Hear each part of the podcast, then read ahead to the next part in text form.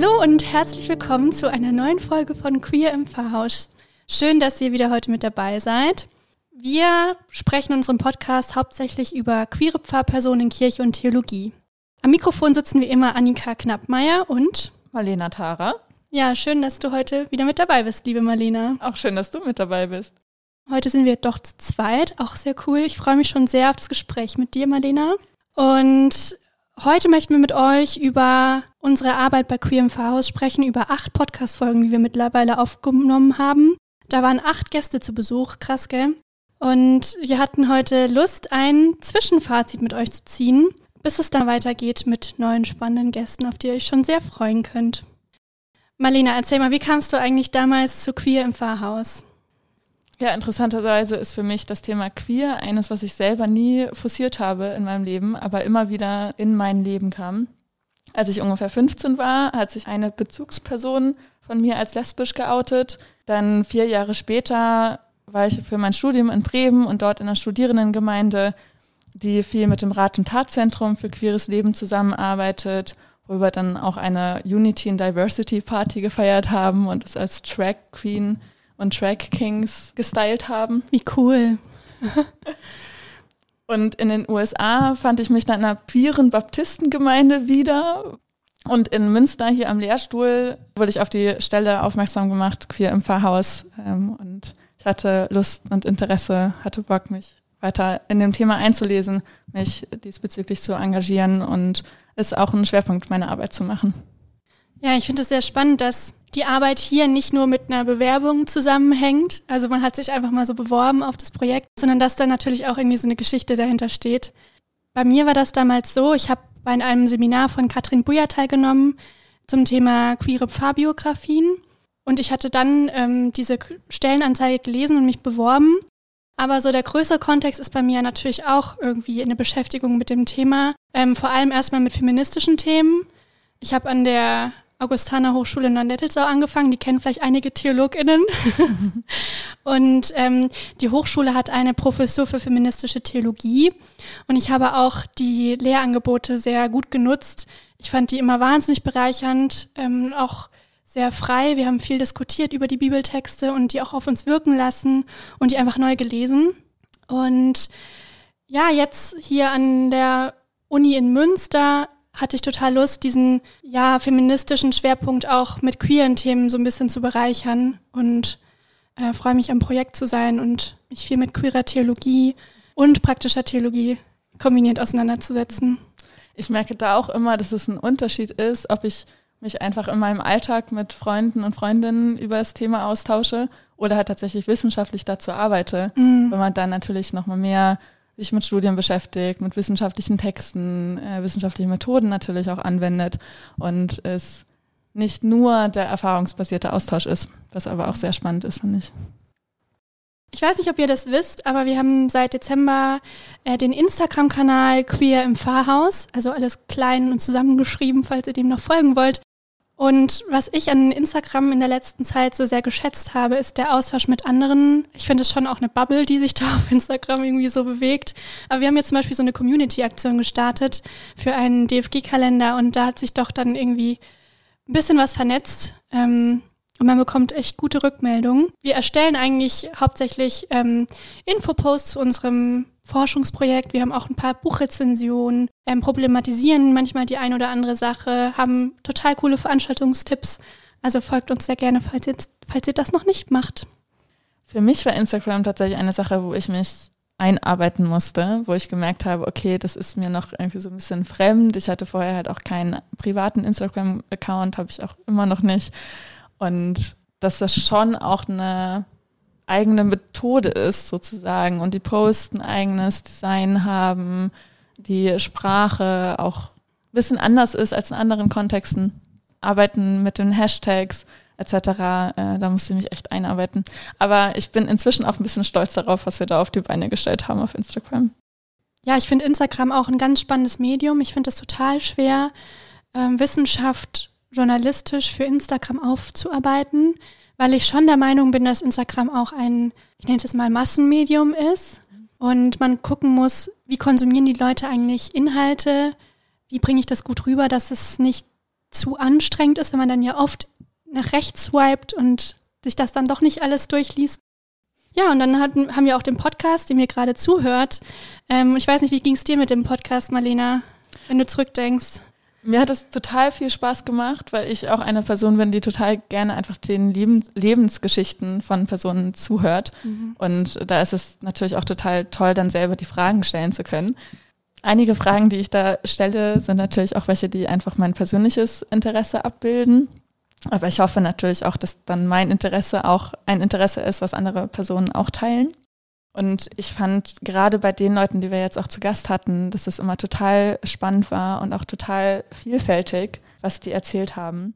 Wie war das für dich, Annika, die Leitfaden zu erstellen, die Aufnahmen zu machen und das Interview durchzuführen? Ich finde, man unterschätzt so ein bisschen, dass Podcasts gar nicht so einfach sind. Also es ist nicht einfach so, dass man ein Mikrofon in die Mitte stellt und dann mal drauf losredet. Wir brauchten dann schon einiges, ein Jingle, den hast du ja dann mit, ähm, deinem, mit deiner Harfe eingespielt.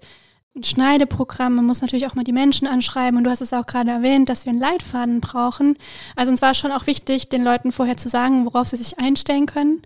Aber ich finde, wir sind, wir haben, haben da reingefunden, oder? Also ja. ich finde, mir fällt es noch schwer, als Fragenstellerin Gespräche zu lenken. Ich glaube, es ist eine sehr ähm, beeindruckende journalistische Kunst, die ich noch nicht beherrsche, Menschen auch mal zu unterbrechen oder Gespräche in eine Richtung zu lenken. Also ich bewundere immer die Tagesschau-SprecherInnen, wenn die Leute interviewen, dass sie dann so zack, zack, zack und auch Leute mal äh, unterbrechen. Wobei man sich ja auch sehr genau überlegen muss, wann man die Leute unterbrechen möchte und ja. wann halt auch nicht. genau. Und am Anfang in der ersten Folge kann ich gleich auch noch kurz erzählen. Ich bin eine, ich mache in Gesprächen gerne irgendwie so zustimmende Geräusche, also aha, mhm. Oder lache mal zwischendurch und das hört sich einfach in Podcast bescheuert an. Das ist so eine Sache, die ich irgendwie auch gelernt habe. Aber ich mag es sehr, mit dir zusammen da zu sein. Und ich finde, zu zweit ist es nochmal anders, mit den Leuten zu sprechen, wenn man sich auch mal zurücklehnen kann und einfach nur zuhören kann. Und die andere Person sich dann vorbereitet auf die nächste Frage. Ja, in der Zeit von Oktober bis äh, jetzt August ist einiges passiert. Es sind ja elf Monate, also fast ein Jahr. Unsere erste Folge erschien dann im Dezember mit Traugott Rosa, Weihnachten und Familie, Queer sein, um die Weihnachtszeit herum. Dann kam die Initiative Out in Church, von der wir vorher ja auch gar nichts wussten, als die dann in die Medien gegangen sind. Und dadurch, dass aber natürlich die evangelische Kirche und die katholische Kirche immer voneinander betroffen sind, haben wir gesagt, okay, da wollen wir natürlich auch was dazu machen. Das ist wichtig und da wollen wir unsere ökumenischen Freunde und Freundinnen natürlich auch sehr gerne unterstützen und hatten dann äh, Theo Schenkel bei uns zu Gast und Pia Stutz.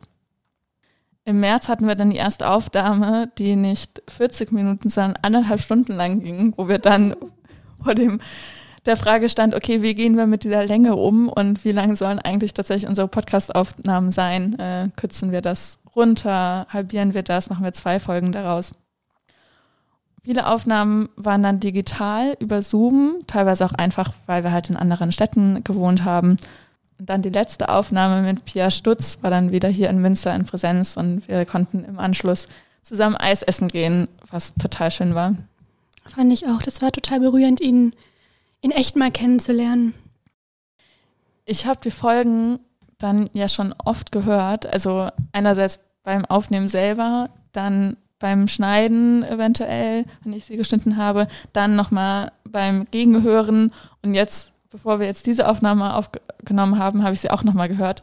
Und ich muss echt sagen, jedes Mal, wenn ich sie höre, merke ich mir etwas anderes oder habe einen anderen Impuls, den ich mitnehme, über den ich mir dann Gedanken mache, der auch meine eigenen Themen irgendwie anspricht und anstößt. Bei der Folge mit Traugott Rosa, der hier am, an der Uni Münster Professor ist für praktische Theologie und ja auch der Projektleiter von uns ist, war eine Sache, die er gesagt hat, fand ich total spannend.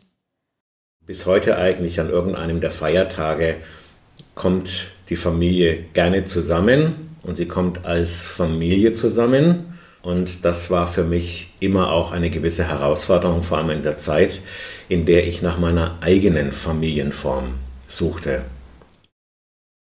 Mit Esther Sühling und Dagmar Spelzbeck-Sühling, also einem lesbischen Ehepaar, wo die eine Pfarrerin ist und die andere Predikantin, haben wir auch über Familie im Pfarrhaus gesprochen.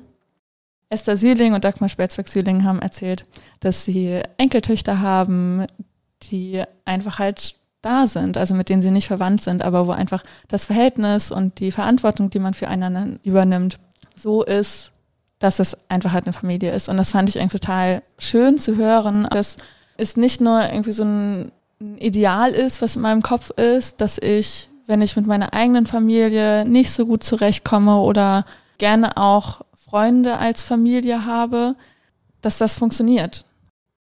Ja, mir ist an den Gesprächen mit Traugott Rosa und Dagmar Spelsberg-Süling und Esther Süling beim Stichwort Familie nochmal klar geworden, was das während der Corona-Pandemie auch bedeutet hat. Ähm, dass man an Weihnachten vor allem mit Familienmitgliedern gesetzlich zusammenkommen durfte und damit natürlich ähm, Freundschaften oder Wahlfamilie nicht bevorzugt ist oder nicht vorgesehen ist und das für manche queere Menschen sehr diskriminierend war. Was ich an dem Interview mit Dagmar Spilzberg-Süling und Esther Süling ähm, total witzig fand, war diese Sache mit Spiritualität. Also ich setze mich gerade selber viel mit Spiritualität und evangelisch sein auseinander. Und damals aber hatte ich noch nicht so einen großen Einblick darin. Wir hatten über Spiritualität gesprochen, weil das so deren Riesenthema ist. So viel Auswirkungen haben kann. Und ich habe mich jetzt auch gerade noch gefragt, was der Körper oder wie man den Körper in spiritueller Hinsicht nutzbar machen kann. Vielleicht ist das eine Frage für Sie, Frau Spelsberg-Sühling. Ja, die Frage finde ich schwierig, wie man den Körper nutzbar machen kann. Wir sind ja Körper. ähm, ähm, auch wenn das in der evangelischen Kirche manchmal so ist, als wären wir nur Kopf, wir sind auch Leib. Und Erlösung zu denken und zu spüren macht auch einen freien Atem ich kann mich nicht ohne Körper denken. Und deswegen ähm, ist, glaube ich, die Frage eher, warum so lange der Körper außen vor geblieben ist. Ähm, wo Jesus doch geheilt hat und auch wo in den Pastoralbriefen in, im Jakobus steht, wenn einer krank ist, dann legt ihm die Hände auf und betet für ihn. Und dieses Miteinander tun, dieses, ähm, und unser Leib braucht das. Fand es irgendwie, also das prägt mich bis heute noch. Also es war mir auch damals irgendwie so ein bisschen peinlich, aber auch augenöffnend, dass über den Körper so objektivierend oder über den eigenen Leib so objektivierend gesprochen wird. Aber das nur so als Anekdote zum Rande, was ich aus dem Interview irgendwie auch noch so mitgenommen hat, hatte. Ähm, was ich auch in dem Interview mit den beiden total spannend fand, ist, glaube ich, diese Frage, bin ich lesbisch genug oder bin ich queer genug? Das haben auch einige queere Menschen und auch Dagmar Spelsberg-Süling hat sich das gefragt. Ich habe sie kennengelernt ähm, und dann war das klar, wir gehören zusammen. Also und ich habe mich lange gefragt, wieso ich da wenig Probleme mit habe, jetzt einfach ähm, in diese Beziehung einzusteigen. Ähm, und du warst vorher mit einem Mann zusammen. Ich war vorher mit einem Mann zusammen, auch viele, viele Jahre. Ähm, es fühlte sich einfach selbstverständlich an. Und dann habe ich immer gedacht, hm, war ich das vorher, war ich das nicht vorher? Wo habe ich das dran festgemacht? Habe ich mir vorher was vorgemacht? Eigentlich nicht. Wieso ist das jetzt? Wenn, wandelt sich das? Ich bin damit zu keinem Ergebnis gekommen. Aber ich denke einfach, es ist so, wie es ist. Und ich habe wenig Rollenkonfusion für mich dadurch gespürt. Also so wenig, dass ich schon dachte, ob mit mir irgendwas nicht stimmt. Das war dann einfach so. Ähm, war für sie so normal, dass sie gedacht hat, sie wäre unnormal, weil es so normal ist. Ja, aber ja, aber die, und hab, dann war dann immer irritiert, wenn die Leute, wenn die Reaktion der Leute nicht bösartig irgendwie war, aber so, dass ich dann merkte, ah, es ist doch nicht normal, dass wir zusammen sind. So, also das war dann, war dann komisch. Tatsächlich habe ich mir die Frage auch schon öfters gestellt, weil ich mich öfters gefragt habe, bin ich jetzt eigentlich queer oder bin ich nicht queer?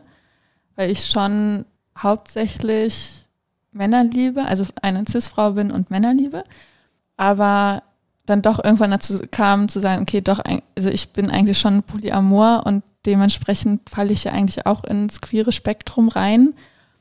Aber ich hatte nie einen Outing-Prozess, wie andere Personen das hatten. Ich war, als ich das bei mir selber bemerkt habe, schon in einer Gemeinschaft, wo es normal ist, darüber zu sprechen und dass zur Normalität gehört, dass nicht alle Menschen cis sind und nicht alle Menschen hetero sind und nicht alle Menschen monogam sind.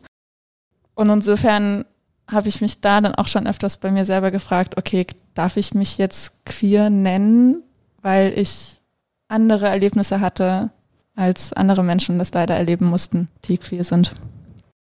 Kerstin Söderblom, die wir ja auch interviewt haben, die hat uns leider halt auch eine Erfahrung erzählt, wo es nicht ganz so gut gelaufen ist.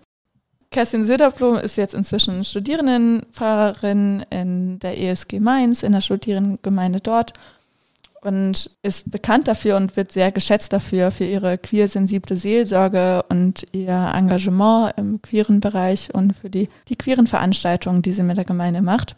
Aber als sie als junge Pfarrerin ihre erste Pfarrstelle angetreten ist, hat sie der Gemeinde auch sofort offen gesagt, dass sie lesbisch ist und dass sie dann auch mit ihrer Partnerin in das Pfarrhaus einziehen würde. Und daraufhin hat die Gemeinde gesagt, ja, das wollen wir dann erstmal ausprobieren, so nach dem Motto, und hat ihr eine dreimonatige Testphase auferlegt, um zu schauen, ob das zu der Gemeinde passt, wenn eine lesbische Pfarrerin dort ist und mit ihrer Partnerin im Pfarrhaus wohnt. Die Testphase ist äh, sozusagen gut ausgegangen. Nach den drei Monaten gab es zwar immer noch eine konservative kleine Minderheit, die gesagt hat, nein, wir wollen die Pfarrerin nicht, weil es steht in der Bibel, Homosexualität ist Sünde, also die Pfarrerin lebt in Sünde und das geht nicht. Aber es war eine kleine Minderheit. Die Mehrheit hat sich für mich und uns entschieden und wir waren da. Ähm, und das war auch äh, sozusagen sehr schön. Und die Jahre danach waren eine wechselseitige Lernerfahrung für alle in der Gemeinde. Und es hat uns allen geholfen, Klischees und Vorurteile abzubauen. Also da hat das Miteinander Leben und Arbeiten tatsächlich geholfen. Aber es blieb äh, für mich bis zum Schluss dieser fast nicht spürbare, aber dennoch immer präsente Druck, dass ähm, wir beobachtet werden. Ich finde, diese Geschichte zeigt nämlich ganz gut, wie schwierig das auch sein kann, im Pfarrhaus zu leben, weil das Private so dicht am Arbeitsfeld dran ist, beziehungsweise man halt vor Ort lebt und deshalb die Menschen halt ja auch sehr viel mitbekommen, mitbekommen können, wenn sie wollen, weil man sich halt viel öfters über den Weg lauf, läuft. Besonders schön fand ich, was Kerstin Söderblom erzählt hat, was als sie noch Studentin war und dann mit der Landeskirche gesprochen hat, Superintendent zu ihr meinte, nämlich sie werden aufgrund ihrer Qualifikationen eingestellt und nicht aufgrund ihrer Lebensform. Und da hoffe ich einfach, dass das in Zukunft immer mehr gemacht wird und die Qualifikationen im Vordergrund stehen. Und da aber auch das lesbisch sein und das queer sein auch als eine gewisse Qualifikation gesehen wird, nämlich als queere Fahrperson bringt man andere Erfahrungen mit als Cis-Person, als Hetero-Person. Und diese anderen Erfahrungen können auch sehr nützlich sein für die Gemeinde, die Gemeinde auch voranbringen. Man kann anders auf die Leute eingehen und mit Leuten anders ins Gespräch kommen, wenn, man, wenn die anderen Personen wissen, dass man selber queer ist. Ja, auch gerade in der Seelsorge kann man natürlich nochmal aus einem anderen Standpunkt heraus an die Leute herantreten. Ich dachte mir, bevor ich in das Projekt kam, es gäbe keine katholischen queeren Pfarrer und ich wurde sowas von eines Besseren belehrt. dank auf den Church und dank unserer ökumenischen Zusammenarbeit. Das ist auch etwas, was ich sehr an dem Projekt schätze, diese, dieses gemeinsame ähm, Streben für ein ähnliches Ziel, nämlich die Akzeptanz von queeren Menschen in der Kirche und in der Theologie und die Sichtbarkeit und so weiter und so fort. Ich könnte hier einen Monolog darüber halten. Aber es war wirklich einfach sehr bereichernd, ähm, diese zwei katholischen Perspektiven mit dabei zu haben, einmal von Pierre Stutz und auch von Theo Schenkel. Mit Pierre Stutz haben wir damals auch über das Pfarrhaus gesprochen. Pierre Stutz ist ähm, Buchautor und war lange Jahre katholischer Priester, bis er dann an einem Burnout erkrankte und anschließend sich als schwul outete. Und Pierre Stutz sagt, er wollte nie im Pfarrhaus wohnen mir war eigentlich immer klar, ich, äh, äh, ich will nicht im Pfarrhaus wohnen. Ich will, ich will Jugendpastor sein. Und ich habe immer so in alten Buden gewohnt mit jungen Leuten zusammen. Und äh, da war ganz viel Idealismus. Ich möchte äh, diese Zeit echt nicht missen. Und eben ganz tief verborgen war es halt auch eine Flucht ins Zölibat. Um einfach dann diese Frage los zu sein, ja, wie gehst du mit Sexualität um, warum hast du keine Freundin und so. Und dann habe ich, äh, und, äh, aber es ist beides. Es stimmt nicht, wenn man sagt, er, es ist Flucht ins Zölibat. Aber es war auch Flucht, weil ich gedacht habe, der große Irrtum meines Lebens, ja, wenn ich zölibatär lebe, dann bin ich die Frage meiner sexuellen Orientierung los. Und das ist, in, in welcher Lebensform ich lebe, es geht ein Leben lang darum, immer wieder Ja zu sagen zu dieser unendlich starken Kraft des Lebens, die eben auch ein Geschenk äh, Gottes ist. Ich hatte bei dem Interview mit Pia Stutz auch irgendwie so eine Situation, dass wir es aufgenommen haben, wo mir irgendwie so ein bisschen die Augen geöffnet wurden, weil er dann im Interview eben auch anfing, über Sexualität zu sprechen und dass man im Orgasmus auch Gott begegnen kann. Und ich hätte nie gedacht, dass ich mit jemandem, der ja doch deutlich älter ist als ich, so über Sexualität sprechen würde und über Sexualität und Glaube. Und fand das aber auch total toll, weil ich auch eine Verfechterin dessen bin, dass es mehr zur Sprache kommt und dass man eben darüber reden darf, kann und vielleicht auch in gewisser Weise auch sollte. Ähm, wie Pia Stutz das sagt hat, Sexualität und Spiritualität, die gehören ja auch zusammen. Also die lassen sich eigentlich gar nicht trennen.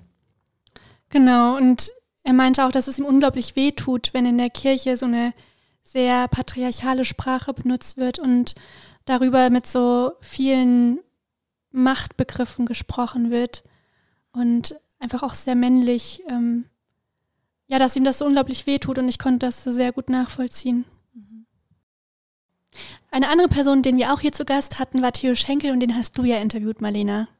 Ja, und das war auch ein total tolles Interview. Da habe ich tatsächlich auch ein Wort zur Technik. Das war das erste Interview, was ich über Zoom aufgenommen habe. Und habe da schon gemerkt, es ist ein, es macht einen Unterschied, welches Medium man benutzt, um etwas aufzunehmen. Das vielleicht kurz am Rande.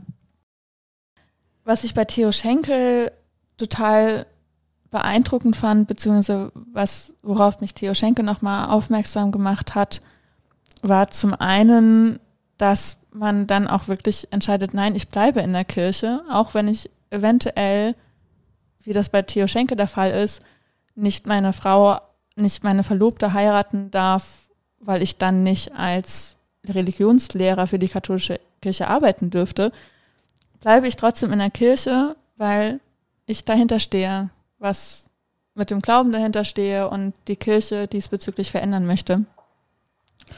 Und eine andere Sache, die ich sehr mitgenommen habe aus dem Interview von Theo Schenkel, war die Frage, wann erzähle ich davon, dass ich queer bin? ich muss mich auf jeden Fall sicher fühlen natürlich, damit ich das erzähle. Und es muss in dem Moment auch eine gewisse Relevanz haben. Also jetzt beispielsweise, wenn wir bei meinen SchülerInnen bleiben, wenn ich jetzt am Anfang vom Jahr hinstehen würde, sagen würde, hey, ich heiße Theo Schenkel, ich unterrichte Religion und Französisch und ich bin trans, dann ist das eine Info, die in dem Kontext erstmal keine Relevanz hat. Weil es für sie ja keinen Unterschied machen sollte, ob sie jetzt einen CIS-Lehrer haben oder einen Trans-Lehrer. Aber wenn es jetzt irgendwie im Lehrerinnenzimmer um Erfahrungen von Frauen oder von Männern oder sowas geht und ich das Gefühl habe, dass es jetzt bereichernd wäre, auch wenn ich sage, ich bin trans und daher habe ich auch schon mal die Erfahrung als Frau durchlebt, dann wäre das beispielsweise ein Grund. Für mich spielt die Frage eben auch eine Rolle. Wann erzähle ich davon, dass ich selber queer, queer bin? Wann erzähle ich davon, dass ich bei Queer im Pfarrhaus mitarbeite? an welchen Stellen hat es eine Relevanz, das zu erzählen und an welchen Stellen ist es ein bisschen out of context, also passt eigentlich gar nicht zur Situation dazu und würde das eigentliche Gesprächsthema unterbrechen. Ich finde es total nachvollziehbar, was Theo und was du da auch zu sagst. Ähm, Im Speziellen jetzt nochmal zu Queer im Pfarrhaus, das so anzusprechen, dass wir da arbeiten. Ich habe das eher erlebt, dass es ähm, sehr gesprächsbereichernd ist und dass die Leute total interessiert sind, was wir da so machen. Ja, das ist total schön. Wir hatten auch zwei Theorie-Interviews. Das war sehr spannend. Einmal mit Gerhard Schreiber zum Beispiel. Gerhard Schreiber ist äh, theologischer Ethiker und Experte zum Thema Sexualität und Gewalt, zu dem er auch eine Monographie herausgebracht hat. Und wir haben mit ihm über diese Monographie auch gesprochen. Und ich finde es auch wichtig, ähm, das Dunkel der Sexualität in unserem Projekt mitzubedenken, weil ich persönlich doch schnell tendiere, Sexualität zu glorifizieren oder es als etwas genuin Positives darzustellen. Und das kann es auch sein, aber es ist nicht immer so. Und ich finde es sehr wichtig, dass Gerhard Schreiber darauf aufmerksam macht. Wir haben mit ihm vor allem auch über ähm, Stereotype in Bezug auf schwulen Pfarrern gesprochen nur, dass man bestimmte äh, Missbrauchsfälle dann, wenn man sie bewertet, dann in bestimmten Konstellationen vorfindet, heißt noch nicht, dass es deswegen auf die Ursache zurückzuführen ist, dass die Person homosexuell ist. Also es ist wesentlich umgreifender und wir können und tun gut daran, nicht einfach nur eine ein Faktor herauszugreifen und sagen, das ist jetzt die Ursache dafür. Aber de facto, und ich, das ist so wichtig, dass ich es nochmal wiederholen muss, Homosexualität als solches ist kein Risikofaktor für sexuellen Missbrauch, kann aber in bestimmten ähm, Konstellationen, Stichwort, ich flüchte mich in eine zölibatäre Lebensweise, um meiner eigenen Sexualität zu entgehen, kann aber mit dazu beitragen, dass es dann in einem äh, Bedingungsgefüge mit ganz anderen Konstellationen dann zu ähm, sexueller Gewalt kommen kann. Das finde ich total wichtig, was Gerhard Schreiber dort gesagt hat. Eine Aussage, die er da gerade getroffen hat, ist, dass das Thema viel komplexer ist, als die Personen erstmal das irgendwie betiteln. Also es heißt eben nicht gleich Homosexuelle im Zölibat missbrauchen Kinder, sondern ist eine viel komplexere Situation, weshalb manchmal diese Begriffe zusammenfallen, aber auf jeden Fall nicht zwangsläufig zusammenfallen. Und das trifft, glaube ich, auf sehr viele Themen zu und auch viele Themen, die wir ja auch im, im Podcast behandeln und unserem Forschungsprojekt, dass es nicht eine einfache Antwort gibt sondern es ein komplexes System ist, komplexes Gefüge und man sich einlesen muss, einarbeiten muss, um sich dann ein genaueres Bild davon machen zu können. Ein anderer Begriff, der nicht immer eindeutig ist, beziehungsweise etwas komplexer sich darstellt, wenn man sich genauer damit beschäftigt, ist der Begriff queer. Über den Begriff haben wir mit Katrin Burja gesprochen, unter anderem. Sie ist die wissenschaftliche Mitarbeiterin am Projekt und forscht zu dem Thema Queer im Pfarrhaus. Also vielleicht erst in Bezug auf die Verwendung des Begriffs queer. Ähm, gerade wenn sich zwei Menschen treffen und beide den Begriff queer benutzen, heißt das noch lange nicht, dass beide von derselben Sache reden. Und ich versuche es zumindest, ähm, also vor allem in meiner Arbeit, aber eben auch im Kontakt, im Gespräch, deutlich zu machen, in welcher Form ich diesen Begriff verwende, weil er tatsächlich beim, weil ich ihn selber auch kontextabhängig unterschiedlich verwende. Wie verwendest du den Begriff queer, Annika? Oh, das ist eine ganz spannende Frage. Ich glaube, ich, tenden, ich tendiere schnell dazu, ähm, queer als Adjektiv überall irgendwo dran zu hängen. Ähm, Gerade auch auf der Arbeit ähm, bei Instagram merke ich das schnell, wenn ich irgendwas als queer bezeichne, das passiert relativ schnell. Und ich glaube, was ich irgendwie schwierig finde und was ich gerade auch viel beobachte, ist die Kapitalisierung dieses Begriffes. Ich würde ich jetzt mal so nennen. Ähm, gerade so um den CSD herum ähm, gibt es viele Firmen, die damit werben, dass sie jetzt bunt sind und divers und dass sie drucken dann Regenbogenfahnen auf ihre ihre T-Shirts drauf oder auf ihre Socken oder whatever. Ähm, aber das verwischt diesen Begriff total ähm, weil Queer sein ja nicht nur Party ist, sondern es ist auch Biografie und es ist auch ähm, strukturelle Benachteiligung. Ist mir sehr klar geworden die letzten Monate, ähm, als ich Menschen in den Interviews getroffen habe oder auch ähm, von Out in Church, dass es auch eine Benachteiligung bedeutet, Diskriminierung und dass viele unter Minderheitenstress leiden, ähm, der im schlimmsten Fall auch zu Suizid oder suizidalen Gedanken führen kann. Ähm, das finde ich auch immer eine Kehrseite der Medaille, ähm, die mich persönlich sehr traurig macht, wenn ich an den Begriff queer auch denke. Und dann finde ich es manchmal ein bisschen absurd, das als Trend zu, zu bezeichnen oder als daraus einen Trend zu machen. Ähm, also ich habe mir sehr vorgenommen, kontextuell zu gucken, wie bezeichne ich diesen Begriff, oder wie, wann benutze ich diesen Begriff. Und bei meiner theologischen Arbeit würde ich aber auch nicht nur von der Zugehörigkeit zu ähm, LGBTIQ sprechen, sondern auch davon, ähm, dass wir alle als Menschen grundsätzlich nicht in heteronormative Ideale reinpassen und dass ähm, unser Leben irgendwie schon queer ist und dass es keiner so richtig schafft, den gesellschaftlichen Idealen zu entsprechen. Was ist für dich der Begriff queer? Für mich hat der Begriff queer zwei Aspekte. Also zum einen, also ich verwende ihn unterschiedlich, je nachdem, in welchem Kontext ich mich bewege. Wenn ich mit meinen Freunden spreche, dann verwende ich den Begriff queer hauptsächlich in Bezug auf sexuelle Orientierung oder Geschlechtsidentität. Wenn ich aber mich auf der Arbeit im wissenschaftlichen Kontext damit auseinandersetze, dann verwende ich den Begriff vor allen Dingen in Bezug auf queere Theologie. Und queere Theologie ist meines Erachtens erstmal eine Theologie, die nicht der Tradition entspricht, die trotzdem natürlich die wissenschaftlichen Methoden anwendet, und logisch argumentiert, um zu ihren Ergebnissen zu kommen, aber die dann andere Ergebnisse hat, als man traditionell bei der Arbeit mit diesem Text zum Beispiel hatte.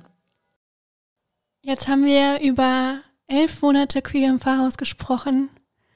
Ähm, ich bin sehr dankbar, dass es diese Monate gab und dass wir so viel lernen durften. Was interessiert dich für die Zukunft? Was mir nochmal sehr auffiel, als ich nochmal die Interviews, die wir im Podcast gemacht haben, Revue passiert haben lasse, ist, dass wir noch nicht das gesamte queere Spektrum abbilden in unserem Podcast. Und das würde ich gerne in Zukunft noch mehr im Blick haben. Ähm, manchmal liegt es auch daran, dass wir unser Netzwerk diesbezüglich noch nicht weit genug ausgebaut ist und wir noch keine passenden InterviewpartnerInnen dafür kennen, ähm, weil ja auch nicht alle queere Paarpersonen als queere Paarpersonen auftreten in der Kirche. Aber ich würde gerne auch mal Leute zu Gast haben, die zum Beispiel asexuell sind, die poly in einer polyamoren Beziehung leben, die eine Regenbogenfamilie im Pfarrhaus sind. Fände ich total spannend, auch die bei unserem Podcast zu Gast zu haben. Und wünsche mir auf jeden Fall, dass wir da noch mehr Leute kennenlernen, ähm, von denen wir profitieren können von den Erfahrungen, die sie gemacht haben ähm, und mit ihnen über ihre Erlebnisse ins Gespräch kommen können. Ja, daran anschließend kann ich vielleicht sagen, dass mir auch die interreligiöse Perspektive total wichtig ist und dass ich mir wünsche, dass wir ähm, den Podcast ein bisschen interreligiöser gestalten und äh, Gäste einladen, die beispielsweise muslimisch, buddhistisch, jüdisch sind. Und da sind wir auch schon dran. Also seid da sehr gespannt. Genau, auf Instagram würde ich mir irgendwie noch wünschen, mich da mehr auszuprobieren. Man kann ja sehr viel mit dem Medium machen, aber ich finde es auch gar nicht so leicht. Ich glaube, das hattest du auch vorher gesagt, da so einzusteigen und die ganzen Funktionen erstmal kennenzulernen und auch dieses Instagram-Game ähm, zu checken. Ähm, ja, aber vielleicht ähm, probieren wir uns mal an Reels aus. da bin ich ja irgendwie völlig rausgekommen. Ich bin nicht mehr die Generation TikTok. Aber mal schauen, was daraus noch so wird.